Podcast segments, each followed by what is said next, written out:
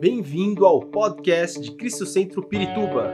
Para ficar sabendo sobre tudo de nossa igreja, acesse cristocentro.org.br ou siga-nos através do Facebook e Instagram como Cristo Centro Pirituba. Você também pode ver essas e outras pregações no formato vídeo em YouTube barra Cristo Centro Pirituba Oficial. Seja bem-vindo à nossa casa apostólica. Eu quero que você abra sua Bíblia um instante. Primeiro, nós vamos ler dois versículos. Um, salmo, um está em Salmos 35, 3. Salmos 35, 3, que diz assim: Empunha a lança e o machado de guerra contra os meus perseguidores. Dize a minha alma: Eu sou a sua salvação. Dize a minha alma: Eu sou a sua salvação. E 1 de Tessalonicenses, capítulo 5, versículo 23. 1 Tessalonicenses, capítulo 5, versículo 23, que diz assim: Que o próprio Deus da paz o santifique inteiramente, que todo espírito, alma e corpo de vocês seja conservado irrepreensível na vinda de nosso Senhor Jesus Cristo. Amém. Nossa visão como igreja está baseado na libertação do nosso ser. Uh, nós, nós somos seres trinos, isso é, nós somos seres formados por três aspectos. É, nós somos é, espírito, alma e corpo. Assim como Deus também. Quando nós fomos criados à imagem e semelhança do Senhor, assim como Deus é três em um, e isso fala das como Deus se manifesta, ele se manifesta como Pai, como Filho, como Cristo e como Espírito Santo. Né? É, nós cremos que a obra, nós cremos sim que a obra de Jesus lá na cruz, ela foi completa e ela consiste na cura dessas três partes do nosso ser. Né? Jesus morreu na cruz, deu a sua vida na cruz do Calvário, para que nós recebêssemos cura nessas três áreas da nossa vida, não apenas em uma. Há cura para o nosso espírito, há cura para a nossa alma e há cura para o nosso corpo. E a palavra de Deus fala sobre isso. A salvação, que é o novo nascimento, acontece no nosso espírito. Por isso, quando alguém não, não tem Jesus, não tem vida no seu espírito, Paulo diz assim, lá em Efésios, ele diz assim: Antes nós estávamos mortos em nossos pecados, e éramos, por causa, é, é, nós, por causa disso, nós éramos filhos da ira, filhos da desobediência. A Bíblia diz que quando entrou o pecado no mundo, entrou a morte. Logicamente, o homem não morreu fisicamente, o homem morreu espiritualmente, ele perdeu a sua comunhão com Deus, a sua relação com Deus foi afetada. Sabe? É, antes de preocupar-nos com as coisas é, externas, com aquilo que acontece fora de nós, nós temos que estar preocupados com o que acontece dentro de nós. Né?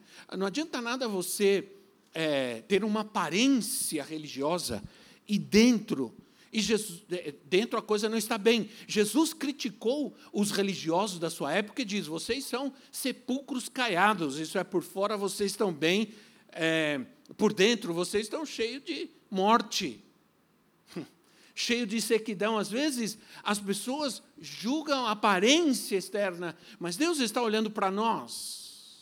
Às vezes as pessoas dizem: ah, tem um jeito certo de adorar a Deus. Eu não encontro na Bíblia. Eu encontro que Deus está buscando verdadeiros adoradores, aqueles que o adorem em, que adoram em espírito e em verdade.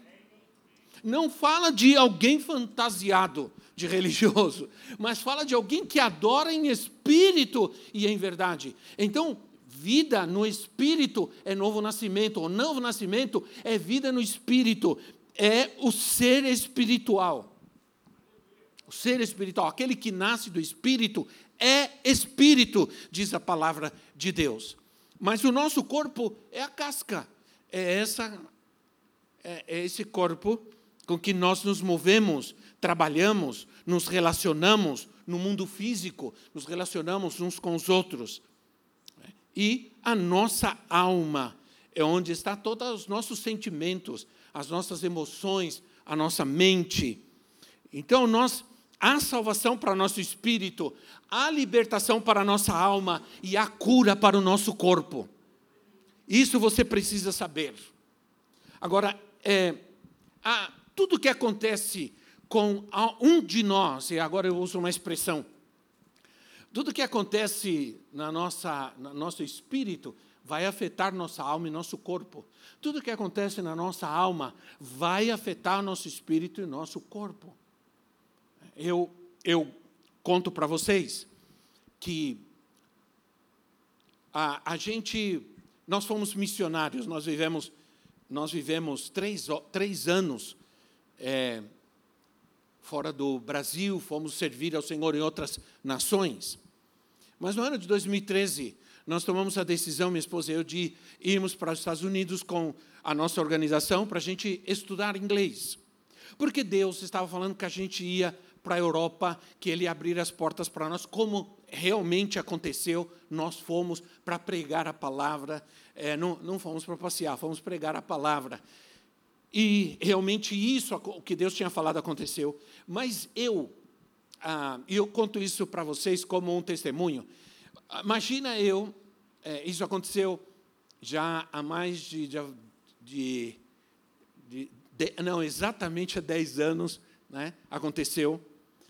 E imagina eu sentado numa sala de aula, num college, community college, community college é uma escola comum, uma escola como aqui, eh, estadual, municipal.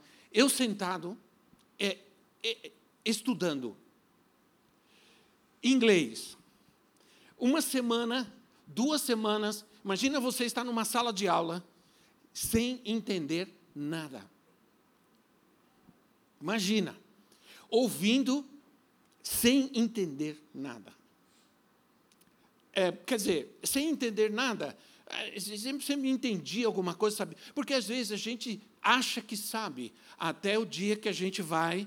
É, entende? Porque essa coisa de colocar lá no seu currículo noções de inglês, isso não existe. Isso não existe. Né? Tem gente que coloca, ah, noções de inglês, você diz, ah, não tem nada. Porque chega lá, você não sabe nada. Você fica ouvindo as pessoas. Por, e, e, aconteceu isso comigo. E eu entrei num nível de. Porque tinha, a gente tinha tomado aquele ano sabático. Vamos estudar para melhorar, para crescer, para pregar na África. Porque existem países que nós estamos trabalhando. Por exemplo, Malawi é um país que a gente vai, que a gente tem obra. Nós temos quatro igrejas como essa no Malawi. E eu vou para lá e eles falam inglês eles falam inglês. Então, eu tenho que, pelo menos, poder conversar e, e, e, e dialogar e, comunicar. Então, nós vamos estudar. A gente sempre pensa na obra de Deus, mas eu entrei num nível de estresse porque estava muito difícil. Imagina, às vezes eu saía assim e dizia para a profetisa, minha esposa, eu dizia para ela: Eu acho que eu vou voltar para o Brasil, eu não vou conseguir, eu não entendo nada, eu não tenho mais idade para isso. E a coisa, aquele estresse foi aumentando. É, e eu, e como tinha muito hispano, eu comecei a falar em espanhol com eles, comecei a conversar espanhol, em espanhol na, no corredor. Um dia, o professor de inglês nos pegou conversando em espanhol. Aí deu uma dura na gente. Na minha classe tinha vários mexicanos, tinha colombiano, tinha é, equatoriano, tinha muito mexicano na minha classe e eu. E como eu já falava espanhol, então foi mais fácil só que isso não foi bom para mim, mas porque eu estava num estresse. Aí eu estudava dia inteiro, ia para o colégio à noite para poder participar da aula e entender alguma coisa. Isso gerou. O que aconteceu comigo? Me saiu uma. Uh, como que chama isso na cabeça? Uma coceira. E o meu couro cabeludo ficou branco, branco, branco. Eu fazia assim, era parecia que estava nevando na terra. E, E eu falei: o que está acontecendo comigo? eu comecei a, a, passar remédio. Aí me disseram, olha, inclusive alguém disse lá para mim, não, é a água, que é a água aqui nos Estados Unidos, que tem muito não sei o quê, não sei o quê, é melhor você. Eu comprava água mineral para lavar a cabeça. Eu lavava a cabeça com água mineral, imagina. Fiquei rico, né? Até parece. Lavava a cabeça com água, nada resolveu. Passei isso, passei aquilo. E aí, que aconteceu? a gente veio para o Paraguai para o nosso congresso, e aí fui num, dermatologi, num dermatologista, e ela disse para mim: Isso daqui é apenas um sintoma de um estresse. Quer dizer, você é. A, a, aquela situação era, era, era, era um sintoma da aflição, da minha ansiedade. Eu estava tão ansioso, eu tinha tanta ansiedade, que aquilo é, sintomatizou dizer, o meu corpo reagiu a algo que estava acontecendo na minha alma. Aí eu, eu entendi. Aí eu falei, não, mas eu tenho um remédio que resolve qualquer tipo de estresse, de ansiedade. Esse remédio se chama oração. E eu voltei para os Estados Unidos e, e entrei em oração. Comecei a orar e, e me deram lá um shampoo e eu usei. Mas eu comecei a orar, buscar Deus e procurei acalmar a minha alma. Como diz o texto que, como diz o texto que nós acabamos de ler, dize ó minha alma. Ah, o salmista dizia assim: Por que estás abatida, ó minha alma? Crê em Deus, espera em Deus, confia em Deus. Eu trouxe uma ordem ao meu corpo: confia em Deus, espera em Deus, porque eu precisava descansar. E ao momento que eu comecei a descansar e confiar no Senhor, aquilo foi embora. Acabou. É, isso se chama doença psicossomática. Psicossomática. Hoje é, é, o que está todo mundo, é o que está acontecendo. Hoje tem criança, tem adolescente, tem gente indo para terapia, não sei para onde, porque está sofrendo, porque ansiedade, crianças tomando remédio de ansiedade, adolescentes tomando remédios para ansiedade. Porque, e esses sintomas, essa, essa é quando é, é, doenças psicossomáticas, é quando problemas emocionais na alma provocam doenças físicas.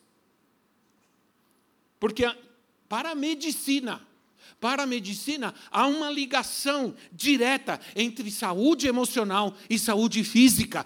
Por isso se fala muito hoje em saúde emocional. Mas eu vou além. Nós cremos na palavra de Deus. Nós cremos na vida no espírito. E vida no espírito é cura, é libertação do Senhor para a alma e para o corpo.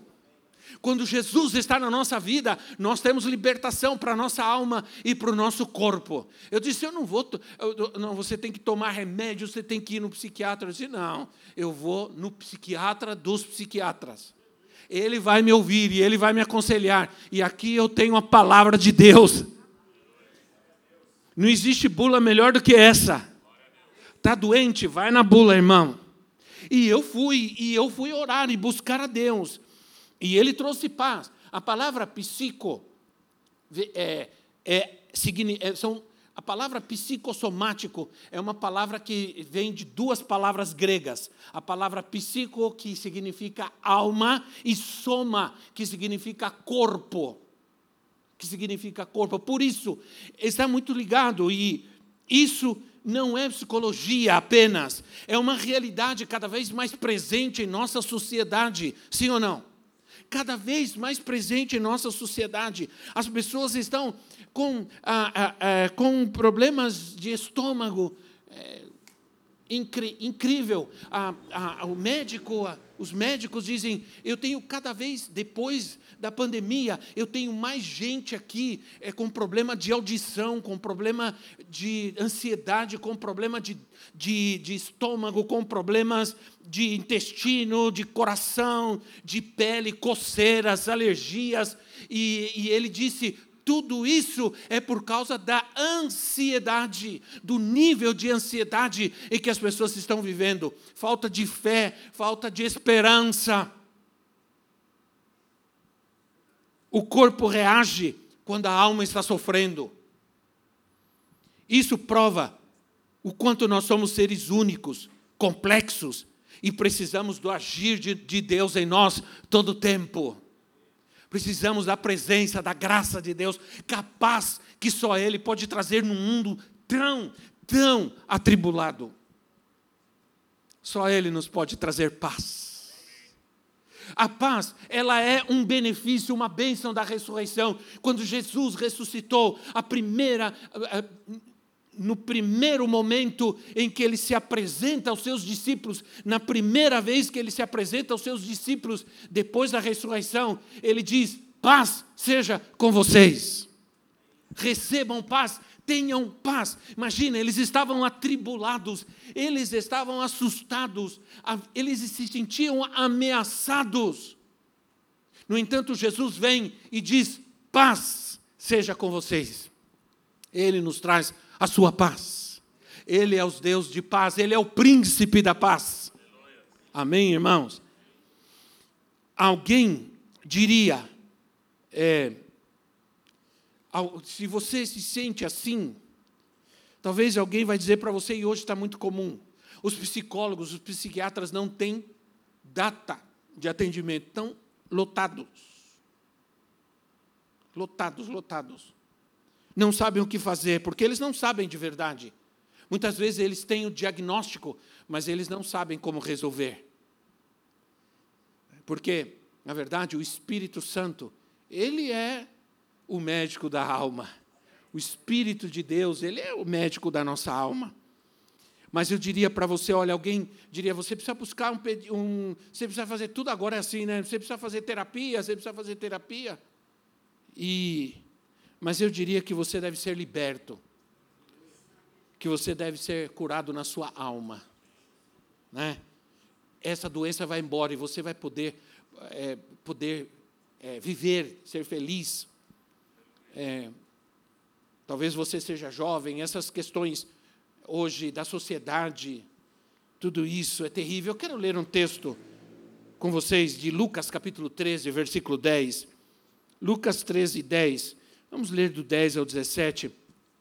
Eu quero ver com vocês rapidamente esse texto. Diz assim, Lucas 10, ou perdão, Lucas 13, de 10 a 17. Diz assim: Certo sábado, Jesus estava ensinando numa das sinagogas e ali estava uma mulher que tinha um espírito que a mantinha doente havia 18 anos.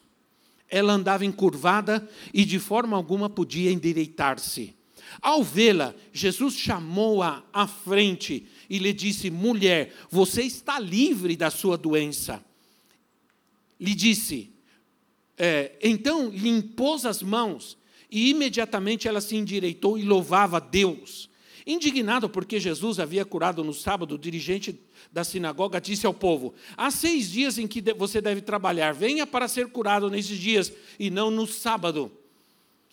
E o Senhor lhe respondeu: Hipócritas, cada um de vocês não desamarra no sábado o seu boi ou jumento no estábulo e o leva dali para dar-lhe água. Então esta mulher, uma filha de Abraão, a quem Satanás mantinha presa por 18 anos, não deveria no, no dia de sábado ser libertada daquilo que aprendia. Tendo dito isso, todos os seus oponentes ficaram envergonhados, mas o povo se alegrava com todas as maravilhas que ele estava fazendo. O texto é, não, não nos dá detalhes sobre quem era essa mulher, né? mas ah, qual era a sua história. Mas esse texto está aqui, não à toa. Nós temos que enxergar os evangelhos historicamente, espiritualmente, profeticamente. Por que está aqui esse texto? Para que a gente entenda a obra do Senhor, a obra do Senhor Jesus e a obra do Espírito Santo. Para que a gente entenda como Deus quer, como o Senhor quer agir na vida do, do homem, do ser humano. Essa mulher, ela, a, o texto diz, primeiro que ela estava na sinagoga, então ela era uma mulher religiosa. Era uma mulher religiosa. Ela estava na sinagoga. A própria passagem esclarece que a doença que ela tinha era provocada por um espírito de enfermidade, por um demônio, por um espírito maligno. E essa mulher andava encurvada. Ela andava encurvada. Não podia endireitar-se. Essa era uma triste condição. Ela tinha uma opressão maligna na sua coluna. E ela não podia se endireitar. Hoje tem gente dizendo que não existem demônios, que isso é invenção. Mas a Bíblia, Jesus travou uma guerra contra os demônios. Uma guerra terrível. Ontem foi aniversário do meu filho e a gente foi comer e as minhas netas estavam comigo e eu fui comprar um brinquedo para elas. Isso é coisa de vô, né? Entendeu? Eu estava vendo um, um, um videozinho é, interessante dizendo assim, a mamãe dizendo para o filho, qual é a palavra que você tem que falar para ganhar as coisas, qual é a, sua, a palavra que você tem que falar? Vovó. Né? É vovó ou vovô. Aí eu fui lá comprar um presente para as duas, e aí na loja tinha um dragão enorme, assim, grande. Um dragão enorme, de plástico. Feio, bem feio. E aí a minha neta menor é, olhou assim e falou assim: muito feio isso. Não gostei. Ela só tem dois anos e meio. Não gostei. Eu falei: que bom que você não gostou. É feio mesmo. Falei para ela. Então, é, o, o inimigo, ele é feio, mas ele nunca vai aparecer feio. Nunca. A Bíblia diz que o diabo se fantasia de espírito de luz. Nada do que é feio, demoníaco, satânico vai parecer demoníaco, satânico. Entenda uma coisa dessa. Esse é o grande problema que o mundo está vivendo hoje. Nem tudo que parece é o que parece. E então, essa mulher, ela estava assim. Isso fala é, de discernimento. Ela estava na sinagoga todo o tempo, todos os dias na sinagoga, e ninguém, e ninguém discerniu que a doença dessa mulher era provocada por um espírito. Tanto que Jesus chega e disse, mulher, ele, Jesus, escute bem, Jesus disse assim, mulher, você está livre. Ou seja, Jesus ordenou libertação. Você está livre. E no momento que ela ficou livre, ela ficou curada. Porque era uma doença provocada por um espírito. E diz o texto que Jesus coloca, ele diz: mulher, você está livre, e depois coloca a mão sobre ela e ela se endireita. Primeiro o Senhor traz libertação, e depois o Senhor traz cura para a vida dela. Ela foi liberta e ela foi curada. Olha, Jesus coloca as mãos e Jesus trata com o sintoma aquele, aquele problema que ela tinha era um sintoma do verdadeiro problema que estava acontecendo na vida dela, de uma opressão. O momento que ela foi livre, ela foi liberta do sintoma do problema que ela tinha. Certa vez, Jesus curou um leproso. E eu estava lendo recentemente, na minha leitura diária da Bíblia, eu estava lendo essa passagem. Jesus se aproxima de um leproso e, e, esse homem chega chorando e diz: Senhor, me ajuda. E Jesus disse: O que, que você quer? Eu quero ser limpo, eu quero ser curado. E diz a palavra que Jesus tocou nele. Jesus tocou nele. E agora, isso não é uma coisa simples. Um leproso, naquela época, ele tinha que viver fora da cidade, ele não podia se aproximar de ninguém. E quem tocasse em um leproso teria que ficar sete dias é, em, em, em, purificação e também fora da cidade. Ninguém podia chegar perto dele, não podia entrar na sua casa. Era uma pessoa que sofria, o, o, o leproso era alguém que sofria discriminação. E Jesus nunca discriminou ninguém. Não devemos discriminar ninguém. Jamais. Por nenhuma razão. Porque quem liberta as pessoas é o Senhor Jesus. E então, ele tocou naquele homem. Ele tocou no leproso. E o homem foi imediatamente curado. Porque, sabe por quê? Porque aquele homem, ele era um leproso e aquela lepra provocava na sua vida outro problema. Ele era uma pessoa rejeitada, discriminada. Ninguém chegava perto de um leproso, ninguém falava com um leproso. Entende? Pensa como aquilo fazia mal para ele. Como aquilo. A gente fica reclamando da vida da gente. Ah, meu Deus. Né? Olha, ele era uma pessoa que vivia isolada. E quando Jesus toca nele, Jesus estava é, Jesus estava abraçando aquele homem. Jesus estava tocando na sua solidão, né? na sua rejeição, dizendo: Você não é mais rejeitado pelo, pelo, pelo, pelo problema que você tem. Eu te amo, eu vou te curar. E ele foi curado. Então, a missão do Senhor Jesus é trazer para nós libertação, cura para a nossa alma.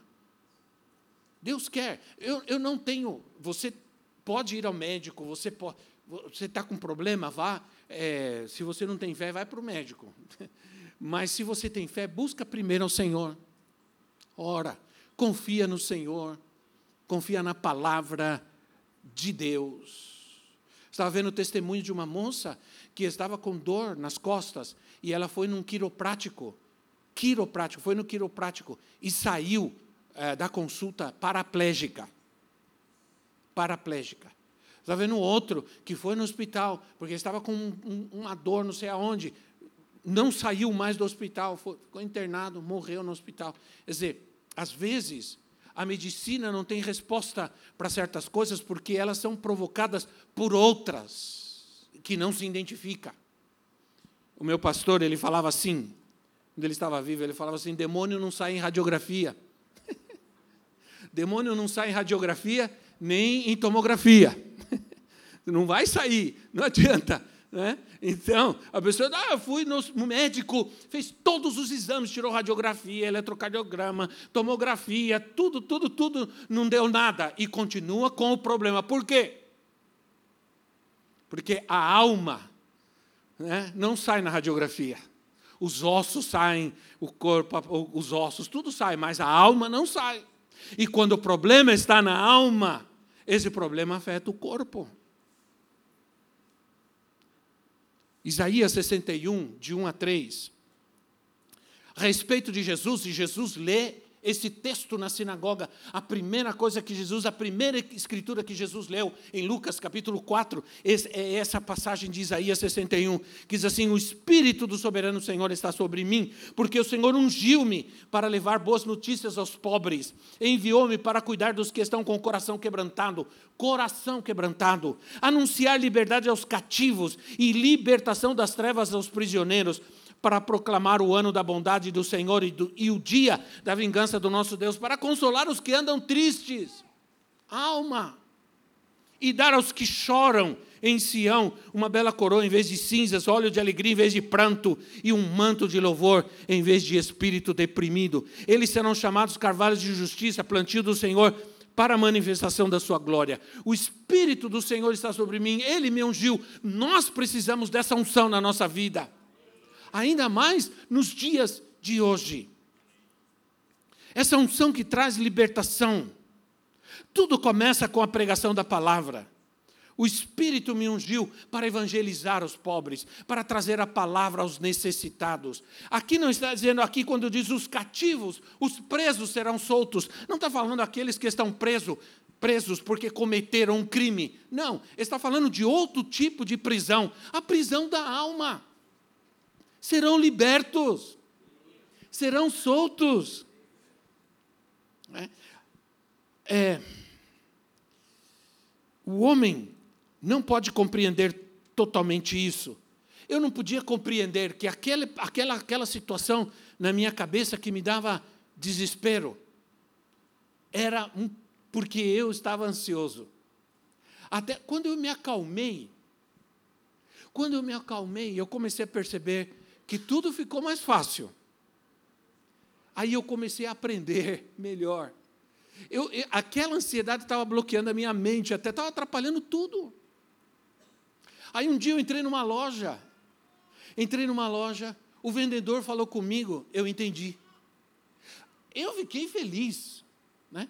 Eu fiquei feliz, porque aí eu fiquei mais feliz ainda quando eu respondi e ele entendeu. Aí eu fiquei mais feliz. Eu falei, eu, eu, eu falei, ele entendeu. Mas eu precisei ser liberto. Às vezes, irmãos, nós não vivemos o potencial de Deus na nossa vida, Porque há prisões em nós que nos atrapalham. Há traumas, há experiências, há situações que nos atrapalham, que nos impedem de viver o potencial que Deus nos deu. Cada um de você tem um potencial de Deus na sua vida. Mas ele, esse potencial você só pode desenvolver em Deus, na liberdade do Senhor, na liberdade do Espírito Santo. Nós devemos crer que Jesus preparou uma cura integral para nós. Não meia cura, meia libertação. Não. Quando nós conhecemos Sua verdade, conhecereis a verdade e a verdade vos libertará. E você vai ser livre. Nós estamos vivendo, nós temos, é, nós temos é, um casal aqui que é dono de uma escola. E, e eles falam para mim que está a escola hoje, o colégio, está uma loucura. Um problema muito grande. Eles dizem assim: a criança está com sérios problemas emocionais. Aí a gente chama os pais para conversar, aí a gente percebe que os pais estão piores.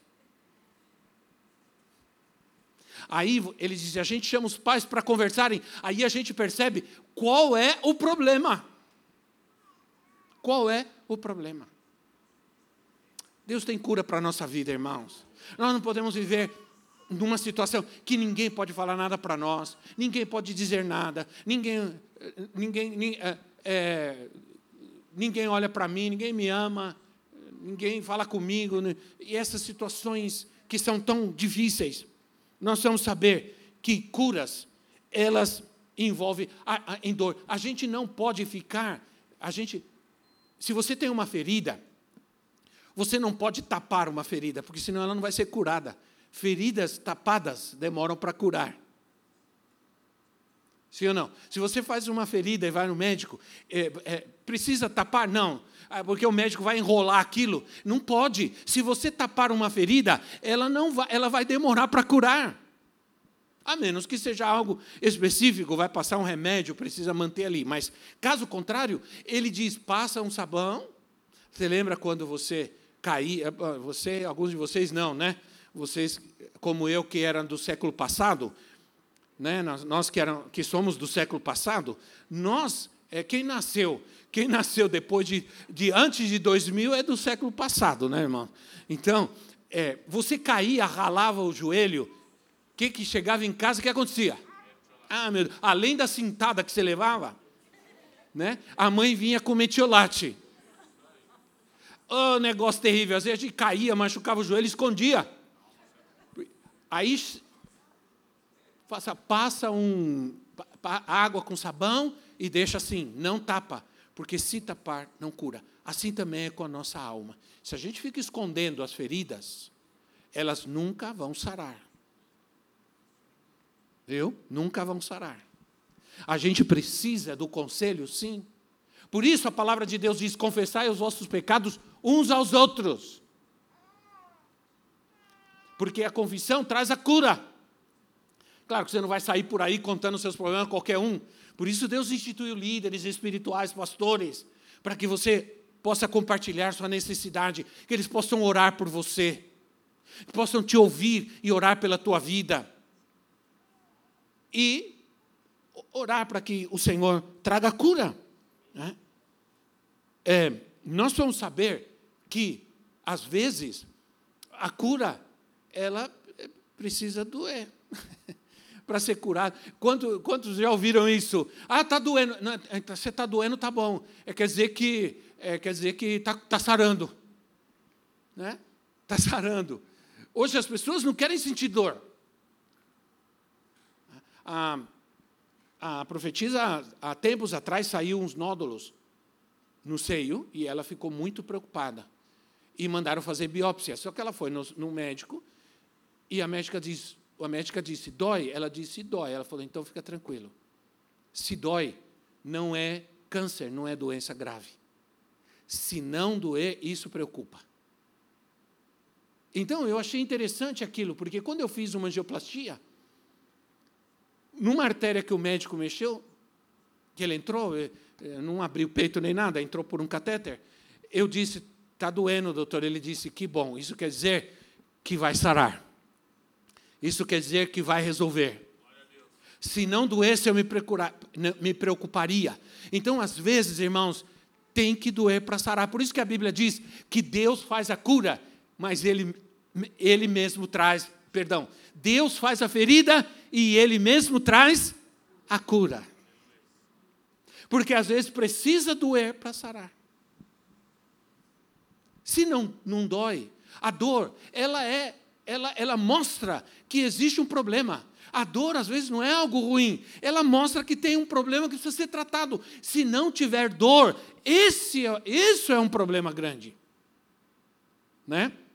Ainda mais a gente que vai passando assim dos 60, a gente vai chegando na idade do condor, né? Condor daqui, condor lá, dó. Dói tudo quanto é lugar, né, irmão? Um dia disseram para o homem: você precisa colocar gelo no lugar onde você está sentindo dor. Aí ele tira uma foto dentro de um barril com gelo até aqui, ó.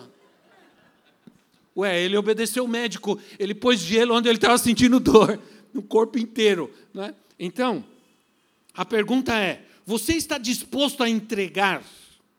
Ou o que você está disposto a entregar para alcançar a plena cura do Senhor? É, é, uma vez, e essa é uma história verídica, inclusive esse rapaz escreveu um livro, não, não é brasileiro, ele, ele é, é alpinista, e ele estava escalando um, um lugar e ele escorregou e ele caiu numa fenda. E não tinha ninguém, ele estava sozinho. E o braço dele ficou preso entre duas pedras gigantes. E ele não conseguia sair. Passou um dia, passou outro, ele gritava, ninguém chegava ali, ele conta a história dele. E aí, é, ele diz, chegou um momento que ele começou a perceber que ele ia morrer ali naquela situação ele ia morrer de fome, de sede, porque não conseguia soltar o braço. Então, ele, com um canivete pequenininho, ele cortou o braço fora. Essa é uma história verídica.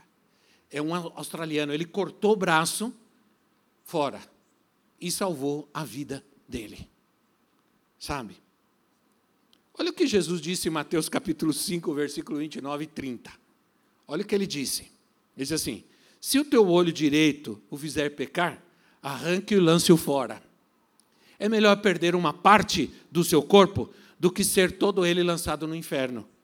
E se a sua mão direita te fizer pecar, corte-a e lance-a fora. É melhor perder uma parte do seu corpo do que ir com todo ele para o inferno. Esse rapaz, ele perdeu o braço, mas ele viveu, sobreviveu.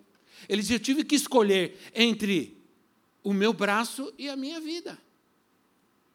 Claro que Jesus não está dizendo para você arrancar seu olho, nem seu braço, nem sua perna. Ele não está falando literalmente. Ele está falando de coisas da nossa vida que a gente precisa deixar para ganhar o céu, para ser livre, para ter liberdade. Há coisas que nós precisamos deixar que Deus não vai fazer por nós, ninguém, somos nós que temos que fazê-lo, nós que temos que tomar a posição, nós que temos que tomar a decisão. As pessoas têm muita dificuldade em abandonar certas atitudes, certos hábitos, certos comportamentos, muitas dificuldades, né? Certos sentimentos e hábitos. As pessoas sentem que têm direito de ser livres e fazerem o que quiserem e irem onde quiserem e não querem abandonar certas coisas que literalmente está prejudicando as suas vidas. Né? Olha, Deus nos chama a renunciar direitos, a renunciar o pecado, né? a fazer a vontade dele. Jesus fez isso. Jesus disse: Não seja feita a minha vontade, mas a tua vontade. E a vontade do Pai era dura para Jesus. Ele tinha que entregar a sua vida e ele sabia disso. Ele sabia que ele tinha que dar a vida dele para perdão dos nossos pecados. E era algo muito difícil. Não pensa que foi fácil para Jesus. Mas, no entanto, ele tomou a decisão de fazer a vontade de Deus para que hoje nós estivéssemos aqui. Para que fôssemos curados. Amém, irmãos? Então, quer dizer, é, o Senhor é, ele nos diz que às vezes temos que passar por tempos de renúncia e de perdão. A renúncia de certos desejos, de certos privilégios, de certas coisas da nossa vida. E temos que alcançar o perdão de Deus. O perdão é muito importante à nossa vida. Eu tive que. Eu tive que. Ah, buscar o perdão, não somente na minha vida, mas buscar o perdão para a vida do meu pai também. O ano retrasado, o ano, perdão, o ano passado, eu entendi que eu precisava ir ter uma conversa com meu pai que em 60 anos eu nunca tive. Imagina. Meu pai, ele disse que me amava três vezes na minha vida. E duas vezes foi o ano passado. Eu tinha muita carência. E por causa da minha relação difícil com meu pai, a ausência, embora, embora a relação difícil, essa relação difícil trouxe muita insegurança na minha vida. E eu tinha, eu tinha uma carência de paternidade muito grande. Inseguro, carente de pai. Né? E por isso, às vezes, eh, muitas vezes, eu, até hoje eu faço isso, né? Eu me, eu me agarrava a pessoas que têm cabelo, cabelinho branco e tudo. Eu tinha muito. Eu me apegava muito a pessoas assim de idade, que tinha cabelo branco. Porque eu tinha. E sempre tive muito respeito e carinho. Por, mais porque também refletia essa carência que eu tinha. Eu, um dia, alguém ministrou na minha vida. Eu já era, eu já era pastor. E disse: Você tem esse, esse, esse problema, porque você precisa ser curado nessa área da sua vida. Eu não entendia isso. Então, é, essa pessoa orou por mim. Eu liberei perdão, essa pessoa orou por mim. É, essa pessoa até uma pessoa conhecida, nem foi aqui, foi em Costa Rica, num congresso nosso, nossas igrejas. Orou por mim e eu fui liberto. E eu tomei a decisão de perdoar o meu pai. Mas só que o ano isso aconteceu há, há muitos anos, mas só que o ano passado eu, eu entendi que eu não tinha dito para ele que eu tinha perdoado. Eu mudei minha atitude com ele, eu passei a amar o meu pai, independente do jeito dele. Mas eu não tinha dito para ele, então eu fui lá e disse para ele: Pai, eu preciso te dizer uma coisa, porque eu já tenho 60 anos, você tem 83. Então eu preciso te dizer alguma coisa, uma coisa. Olha, isso, isso, isso, isso, isso, isso. Eu, que, eu te perdoo por causa disso, disso, disso.